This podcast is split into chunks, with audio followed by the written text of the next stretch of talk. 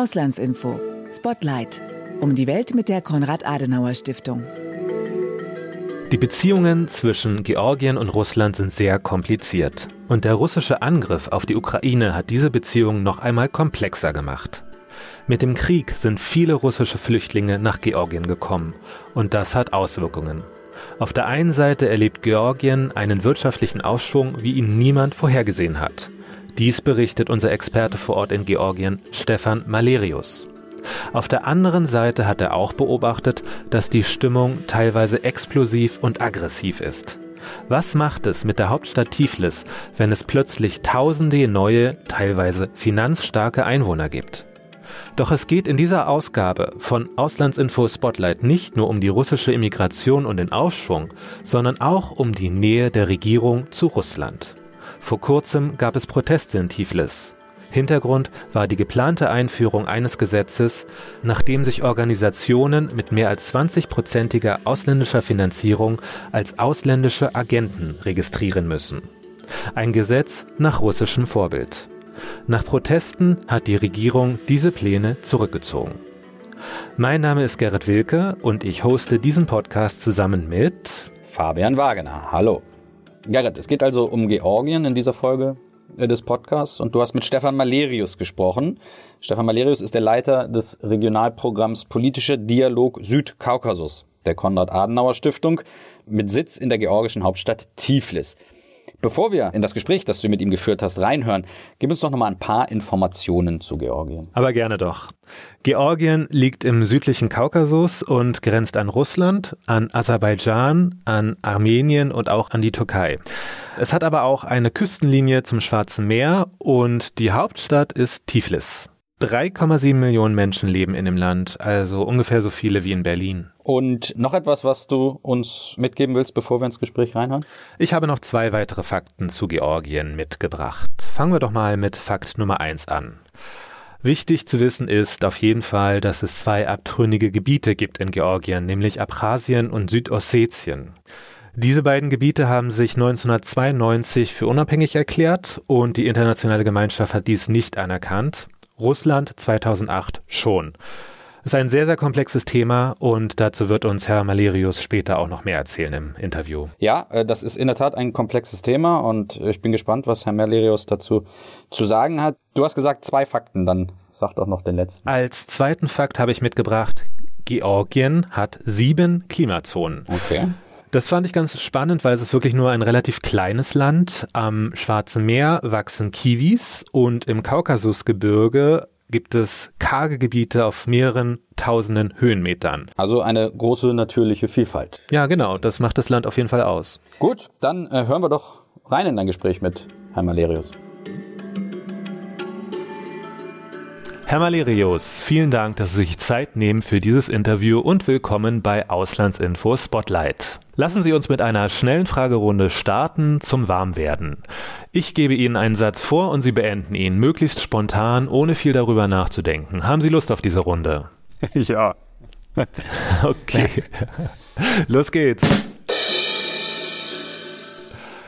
Mit welchen drei Adjektiven würden Sie Georgien beschreiben? Gastfreundlich, aufregend und europäisch. Georgien und Deutschland verbindet. Eine großartige Schriftstellerin namens Nino Haratischvili. Mhm, alles klar. Am meisten hat mich an Georgien überrascht, dass das Land so klein ist, aber es so viel zu entdecken gibt. Mhm, alles klar. Und ich befürchte, dass die Situation in Tiflis weiter eskaliert und eventuell aus dem Ruder läuft. Alles klar, vielen Dank für die ersten Einschätzungen und ich würde sagen, da sind wir auch schon direkt beim Thema. Herr Melerius, Sie sind ja vor Ort in Tiflis. Welche Szenen beobachten Sie, wenn Sie in der Stadt unterwegs sind? Wie ist die Stimmung gerade aktuell? Wenn Sie mich fragen, wie die Stimmung ist, dann muss ich sagen, dass es einfach ganz, ganz viele Russen hier in der Stadt gibt und äh, die sind überall, die sind in Cafés, die sind in Supermärkten, die sind, äh, hört man auf der Straße. Als ich Ende September an einem Sonntagnachmittag, das war direkt nach der Mobilisierung, die Präsident Putin ausgerufen hatte, spazieren gegangen bin in der Altstadt und es waren sehr viele Menschen unterwegs, Da hat es ungefähr 20 Minuten gedauert, bis ich das erste georgische Wort gehört habe. Davor war das nur Russisch, Russisch, Russisch. Das irritiert ganz viele Georgier. Äh, die Menschen fühlen sich unwohl, zumal die russischen Zuwanderer sich auch nur sehr schwierig integrieren lassen können, wollen. Und so bilden sich hier Parallelgesellschaften heraus. Und das ist sicherlich nicht, nicht hilfreich und nicht gut. Können Sie für uns das zeitlich einmal einordnen? Wann ging das los? Gibt es da irgendwelche Zeiträume, die man feststellen kann, oder ist es so ein stetiger Prozess? Na, der Zuzug der Russen hängt zunächst einmal natürlich mit dem Krieg in der Ukraine zusammen. Und man spricht eigentlich von zwei Wellen. Der Februarwelle, das sind die Russen gewesen, die direkt nach Ausbruch des Krieges nach Georgien gekommen sind. Und dann der Septemberwelle, das sind dann diejenigen, die nach der Ausrufung der Teilmobilisierung geflohen sind aus Russland. Und dazwischen ist dann Sommer gewesen und traditionell kommen im Sommer ganz viele russische Touristen nach Georgien. Das ist auch in den Jahren vorher so gewesen. Insgesamt, aber wenn Sie dann fragen, wie viele Russen sich momentan in äh, Georgien oder in Tiflis aufhalten, dann ist das nur sehr schwer zu sagen, weil das nicht erfasst wird. Und ganz viele Russen sind dann gekommen und sind weitergereist oder sind auch wieder zurückgereist, wenn sie Touristen zum Beispiel gewesen sind sind weiter in die Türkei oder sind auch nach Westeuropa weiter oder nach Armenien weitergereist. Also deswegen spricht man zwar von etwa 120.000 Russen, die sich vorübergehend hier in Georgien aufhalten. Das ist aber nur so eine sehr ungefähre Zahl. Jetzt kann man natürlich anhand dieser zwei Wellen, die Sie beschrieben haben, schon auch so ein paar Motive heraussehen, würde ich mal sagen. Also einmal September, Teilmobilmachung, das heißt, es sind wahrscheinlich hauptsächlich Männer, die sich dem entziehen wollten, also dem Militärdienst und am Anfang des Krieges dann wahrscheinlich Menschen, die nicht den Krieg unterstützen, also Russen, die in Opposition stehen zu Putin. Kann man das so sagen? Um, oder ist das jetzt ein bisschen zu schnell geschlossen? Nee, das ist richtig. Es gibt sicherlich mehrere Gründe für die beiden Wellen und überhaupt. Anfang des Jahres, so nach, äh, nach dem Beginn des Krieges, sind die Russen äh, wir kommen aus politischen Gründen ganz häufig, weil sie den Krieg abgelehnt haben, das Putin-Regime natürlich auch. Gleichzeitig sind es aber dann auch wirtschaftliche Gründe gewesen, denn ganz viele Menschen mussten fliehen, weil sie im IT-Sektor zum Beispiel gearbeitet haben, das Internet zensiert ist oder abgeschaltet ist. Außerdem haben sie für westliche Firmen gearbeitet und hatten äh, ein Konto in Russland, auf das sie von den westlichen Firmen ihr Gehalt bekommen haben. Und nachdem dann Russland vom SWIFT abgeschaltet war, haben, die konnten einfach ihr Gehalt nicht mehr bekommen, mussten ausweichen, waren aber dann auch mit den ganzen Reglementierungen natürlich nicht mehr äh, glücklich oder nicht mehr in der Lage, ihrer eigenen Arbeit nachzugehen. Das heißt, äh, sind auch quasi Wirtschaftsmigranten gewesen in der ersten Welle die sind auch von der sozialen Struktur unterschiedlich, sind dann häufig Familien gewesen äh, und Sie haben ganz recht, äh, dass dann ab September überwiegend Männer gekommen sind, die einfach in der äh, Ukraine oder gegen die Ukraine nicht kämpfen wollten. Nun liest man ja häufiger, dass die russischen Einwanderer einen Anteil haben an den bemerkenswerten wirtschaftlichen Aufschwung in Georgien. Kann man das tatsächlich so sagen?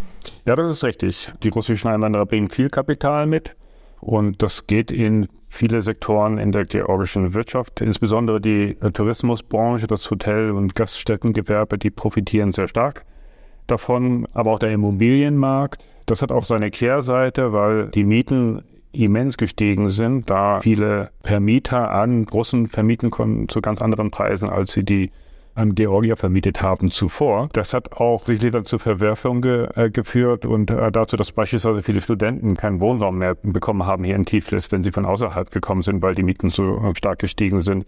Gleichzeitig merkt man aber auch an der Währung zum Beispiel, dem georgischen Lari, der sich im letzten Jahr extrem stark entwickelt hat gegenüber dem Euro und dem Dollar.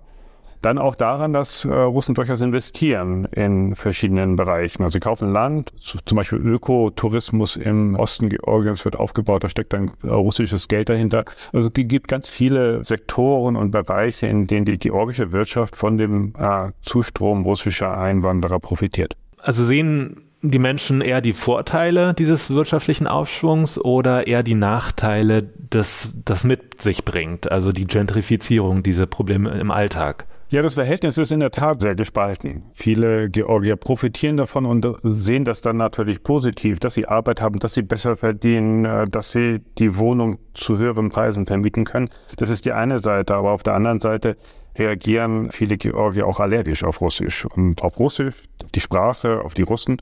Und äh, das sieht man an ganz vielen Beispielen.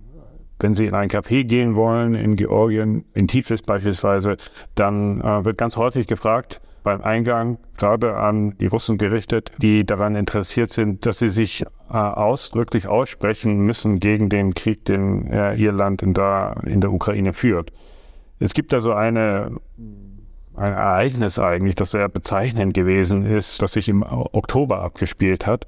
Da wollte die russische Journalistin Xenia Sabchak, das ist so eine durchaus prominente Figur, sie ist die Tochter des ehemaligen Bürgermeisters von äh, St. Petersburg, Anatoly Sabchak, der wiederum der Mentor von äh, Wladimir Putin gewesen ist. Also Putin hat unter Sabchak in Petersburg in der Stadtadministration ja, gearbeitet.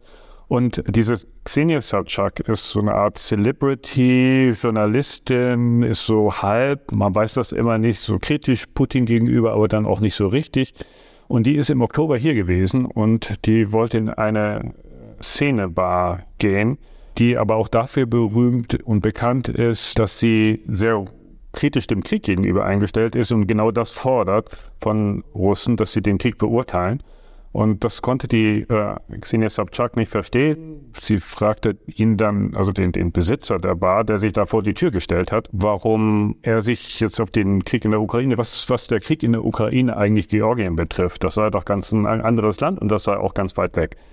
Und da sagte der Inhaber Data Lapauri, der sagte, wenn Russen nicht wissen, dass 20 Prozent des georgischen Territoriums von Russland okkupiert sind, wenn sie nicht wissen, dass die russische Armee in Georgien sich befindet und russische Panzer 20 Kilometer vor Tiflis stehen, wenn sie nicht wissen, dass russische Soldaten hier sind, die sich als Friedenstruppen gerieren, aber eigentlich illegal sich in Georgien aufhalten und Menschen entführen, wenn sie das nicht wissen, sondern nur hierher kommen, um Khachapuri zu essen und Wein zu trinken, dann sind sie hier nicht willkommen. Und das wird, Gespräch ist insofern auch bemerkenswert, weil Xenia Sobchak den äh, Data Lapauri auf Russisch angesprochen hat und er hat hier ganz konsequent auf Englisch geantwortet. Ah, interessant. Wie steht denn die georgische Regierung zur russischen Einwanderung? Die georgische Regierung, das ist vielleicht nicht ganz überraschend, steht der Einwanderung sehr positiv gegenüber, weil sie die wirtschaftlichen Vorteile sieht. Und äh, das Wirtschaftswachstum, die Investitionen, auch die Zufriedenheit der Bevölkerung letztendlich, die sich auch in Umfragen widerspiegelt, also über 50 Prozent, sind eigentlich mit der Regierung zufrieden, obwohl sie sich nicht von der Regierung vertreten werden. Und da sind wir dann gleich bei der Kehrseite. Die georgische Regierung befindet sich mit dieser positiven Haltung der russischen Einwanderung und Russland insgesamt gegenüber auch in einem doch sichtbaren, signifikanten Widerspruch äh, zur Stimmung in der Bevölkerung, die ja eher kritisch ist. Und auch die ganzen Diskussionen darum, ob Direktflüge zwischen Tiflis und Moskau wieder aufgenommen werden sollen, ob die Visabeschränkungen, die Visaauflagen für Georgier nach Russland fallen sollen seitens der russischen Seite und das russische Lob das Georgien gegenüber, aber insbesondere der Regierung ausgesprochen wird, das kommt hier gar nicht gut an in der Bevölkerung. Und wie erklären Sie das, dass die Regierung so pro-russisch ist, die Bevölkerung das aber nicht? Ähm, ich meine, die Regierung wurde ja gewählt durch die Bevölkerung, ist ja auch demokratisch legitimiert. Ist dieser Umschwung erst danach gekommen oder wie, wie kam das? Da gibt es mehrere Faktoren. Ein Faktor ist, äh, dass die Regierung eigentlich informell, wie würde man sagen, sie wird äh, geleitet eigentlich von einem Oligarchen, der sein Geld in Russland gemacht hat in den 90er Jahren und zu den richtig großen und wichtigen Oligarchen gehört hat. Das ist Bizina Ivanishvili. Der bestimmt die politische Landschaft äh, hier seit über zehn Jahren zum Teil als Premierminister und dann in der Tat auch gewählt, aber momentan vom Hintergrund aus, er hat sich aus der Politik zurückgezogen, ist auch nicht mehr legitimiert, aber er hält sämtliche Fäden in der Hand, obwohl er das natürlich strikt abstreitet, aber de facto ist es so. Und die Beziehung von diesem Ivanishvili zu Russland die sind durchaus undurchsichtig. Also man weiß nicht, welche Anweisungen er aus dem Kreml möglicherweise bekommt, ob er sie bekommt, wie eng die Kontakte auch zu den Sicherheitsbehörden sind in Russland, also zum Geheimdienst zum Beispiel, das weiß man alles nicht. Da stochert man so ein bisschen im Dunkel. Das ist so der eine Grund. Und der andere Grund ist, dass man seitens der Regierung, so wird das dann auch beschrieben immer oder, oder gerechtfertigt, eigentlich einfach Angst hat. Denn in Russland so aggressiv auftreten würde, und das tun sie ja da in der Ukraine insbesondere, aber haben das auch in anderen Ländern und anderen Kontexten ja immer wieder getan, gegenüber Georgien hat Georgien keine Chance. Also man hat, man hat militärisch keine Chance, man hat als, als, Land, man wird überrannt werden und kann sich eigentlich nicht verteidigen, so gut man ausgebildet auch ist. Und so eng die Beziehungen mit der NATO beispielsweise in den letzten zehn Jahren gewesen sind, aber das Land ist auch im Vergleich zur Ukraine einfach sehr viel kleiner und schutzloser letztendlich. Schutz sind nur die Kaukasusberge. Georgien und Russland haben ja eine schwierige Beziehung, darüber reden wir ja schon. Georgien war lange Zeit Teil der Sowjetunion, seit 1991 ist es wieder unabhängig. 2008 gab es einen offenen Krieg mit Russland und Russland versucht sein Territorium auszuweiten und hält ja 20 Prozent des georgischen Staatsgebiets besetzt, wie Sie gerade schon erwähnt haben. Können Sie uns ganz kurz etwas zu den Hintergründen der spannungsreichen Beziehung zwischen Georgien und Russland sagen? Das ist eine gute Frage und das ist aber eine lange Geschichte zwischen Georgien und äh, Russland, die auch über die Zeit der Sowjetunion hinausgeht. Also das hängt sehr stark mit der Geografie zusammen. Georgien grenzt einfach an Russland und Europa ist einfach ganz weit weg als beispielsweise im 18. Jahrhundert die Perser hier vor Georgien standen. Da gab es georgische Adelige, die nach äh, Europa gefahren sind. Das sind epische Reisen gewesen. Die haben überall vorgesprochen. Die waren in Versailles, haben mit Ludwig XIV. gesprochen. Und der sagte, wo kommt ihr denn her? Ihr kommt aus Georgien? Nee, da schicke ich meine Soldaten nicht hin. Das ist einfach viel zu weit weg. Was haben die Georgier dann gemacht? Was mussten sie machen? Sie haben sich an Russland gewandt, um Schutz gegen die Perser zu haben. Äh, das haben die Russen dann auch gemacht. Die sind Schutzmacht gewesen für ungefähr 10, 15, 20 Jahre und dann sind sie Okkupanten geworden. Und so ist es eigentlich immer gewesen. Russland ist nebenan gewesen, aber das Verhältnis zu Russland ist immer ein schwieriges gewesen. Es war nie auf Augenhöhe. Die Georgier standen immer auch vor der Frage, wohin sie blicken sollten. Nach Norden, nach Russland, nach Westen, nach Europa oder nach Osten.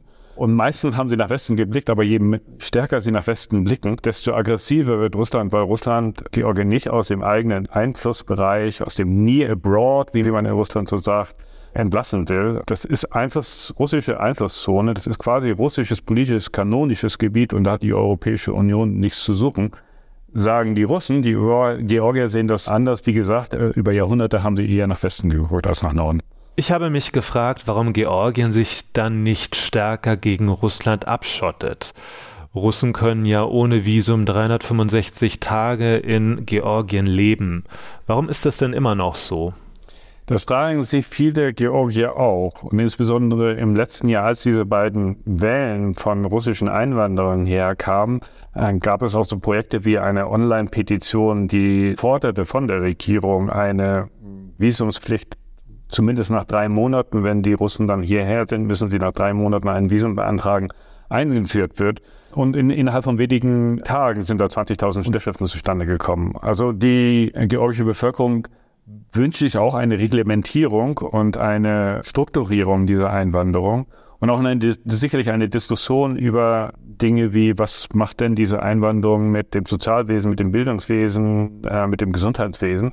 Aber das lehnt die äh, Regierung ab aus den schon genannten Gründen, weil man einerseits sagt, wir profitieren doch davon und andererseits hat man eben einfach auch äh, physische Angst und es gibt Abhängigkeiten, von denen wir nicht genau wissen, was, äh, welcher Natur diese sind. Ich nehme daraus mit, es ist einfach eine unglaublich komplexe Situation. Unter dem Strich ist die russische Migration eine Chance oder eine Herausforderung für Georgien? Sie ist definitiv eher eine Herausforderung als eine Chance. Ich hatte ja bereits gesagt, dass die Migranten hier so Strukturen durchaus aufbauen, die russischen Migranten, die vorhaben, für gewisse Zeit hier zu bleiben oder vielleicht sogar länger. Äh, und so entstehen dann Parallelgesellschaften, die nicht miteinander in Verbindung sind. Und das ist natürlich immer schädlich für eine Gesellschaft wenn es da noch eine Parallelstruktur gibt oder eine größere Gruppe. Außerdem haben wir ja in der Vergangenheit immer wieder gesehen, dass wenn russische Staatsbürger in Nachbarländern sich aufhalten, dann ist das gerne für die russische Regierung ein Vorwand gewesen, um einzuwandern unter dem Vorwand, ähm, russische Interessen, russische Bürger zu schützen, wenn die dann in irgendeiner Form diskriminiert werden. Die Russen sind hier nicht eingeladen worden. Sie befinden sich quasi in einem Exil und, und suchen Schutz in Georgien, was eine etwas schizophrene Situation ist, weil gleichzeitig russische Truppen hier im Land sind und wie gesagt auch 20 Prozent des Landes äh, okkupiert halten. Also insofern ist die Gemengelage insgesamt eher die einer, einer sehr großen Herausforderung als, äh, als einer Chance eine große Herausforderung. Ähm, könnten Sie zum Schluss vielleicht trotzdem eine Prognose wagen, wie sich die Situation weiterentwickeln wird? Wie ist da so Ihr Gefühl oder Ihre Einschätzung? Wissen Sie, ich habe gestern meine Kollegin gefragt, ob wir nicht mal eine Glaskugel hier für unser Büro kaufen wollen, äh, weil, die, weil, weil die Situation wirklich so schwierig ist. Es ist so schwierig, es auch vorauszublicken. Natürlich hängt ganz, ganz vieles vom Ausgang des Krieges in der Ukraine ab und davon, was dann mit Russland danach passieren wird. Prognosen sind deshalb, und das können wir ja auch für den Krieg in der Ukraine so also feststellen, eigentlich unmöglich. Was wichtig ist, denke ich, ist, dass Europa diese Region im Blick behält dass die Europäische Union auch weiter aktiv ist. Die haben sich hier schon eingebracht, auch nicht nur hier, sondern auch in Armenien und äh, Aserbaidschan und dem Krieg zwischen den Ländern 2020. Jetzt ist gerade eine EU-Beobachtermission nach Armenien geschickt worden. Da ist in den letzten Monaten eine verstärkte Aufmerksamkeit zu beobachten gewesen und die ist äh, sehr hilfreich. Gleichzeitig hat man sowohl mit Georgien ein Assoziierungsabkommen als auch ein Kooperationsabkommen sehr weitgehend mit Armenien. Das sind beides Länder, die demokratisch verfasst sind und die ganz natürliche, auch aus einer Werteperspektive, Alliierte sind äh, für die Europäische Union hier in der Region. Deswegen sollte Europa daran interessiert sein, wirtschaftlich, politisch, diplomatisch äh, hier sehr aktiv zu sein. Und äh, das ist, glaube ich, momentan äh, einer der wichtigsten Punkte.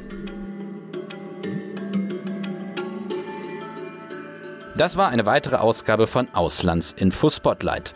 Dieses Mal haben wir nach Georgien geschaut. Mehr dazu findet ihr auch auf der Internetseite auslandsinformation.de. Dort findet ihr auch regelmäßig neue Länderberichte, die zu den Ereignissen auf der ganzen Welt aktuell und detailliert berichten. Den Link zur Seite werden wir euch auch noch einmal in die Show Notes tun. Ebenso wie die direkten Links zu weiteren interessanten Analysen aus dem Regionalprogramm Politischer Dialog Südkaukasus, das von Stefan Malerius geleitet wird. Natürlich findet ihr uns auch bei Facebook, Twitter und Instagram. In den Shownotes findet ihr auch einen Link, unter dem ihr unser Heft Die Auslandsinformation lesen könnt. Ihr könnt es dort digital lesen oder aber abonnieren als Printmagazin und zwar kostenlos. Und gerne könnt ihr auch diesen Podcast hier abonnieren, dann verpasst ihr keine weiteren Folgen mehr. Bis zum nächsten Mal hier bei Auslandsinfos Spotlight. Bis zum nächsten Mal.